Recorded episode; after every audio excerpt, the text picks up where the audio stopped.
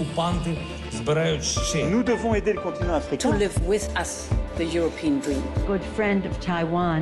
Europe Matin. La revue de presse internationale nous emmène d'abord en Irlande. Bonjour Laura Taouchanov. Bonjour à tous. De quoi parle la presse irlandaise ce matin Eh bien, d'une nouvelle réglementation qui fait beaucoup réagir. Euh, L'Irish Times annonce que, comme sur les paquets de cigarettes, les bouteilles d'alcool afficheront dorénavant les dangers liés à l'alcool, donc risque de cancer ou problème de foie par exemple.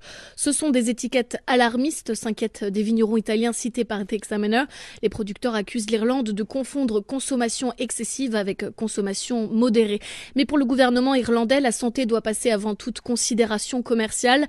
The Independent rappelle qu'un des enjeux est la sensibilisation autour de la grossesse. Sur l'île, un bébé sur dix né avec des troubles liés à l'alcoolisation fétale. C'est le troisième rang mondial. Partons maintenant pour l'Algérie avec vous, Nour Chahine, à la une des journaux algériens ce mardi.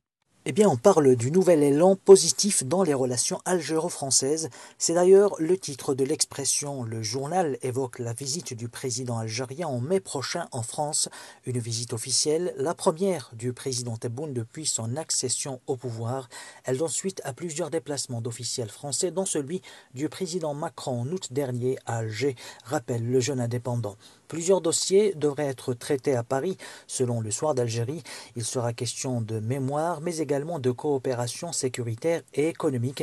Le quotidien qui nous informe que les modalités de ce déplacement ont été décidées suite à un échange téléphonique entre Macron et Tebboune qui a eu lieu durant le week-end. Nous sommes enfin au Canada avec vous, Alexandre Lepoutre. De quoi traite ce matin la presse canadienne Eh bien, d'un scandale McKinsey, sauce canadienne.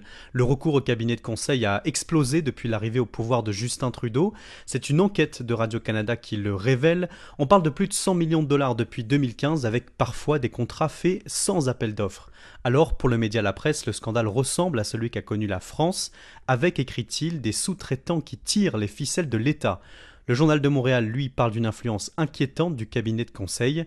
En fait, c'est surtout le ministère de la Défense qui a eu recours, notamment pour réformer l'armée, mais McKinsey jouerait aussi un rôle central dans les politiques d'immigration du Canada. Résultat, les partis d'opposition sont vent debout, scandalisés, rapporte le devoir, et réclament maintenant une enquête parlementaire. Merci Alexandre Lepoutre. Bon réveil, 6h54.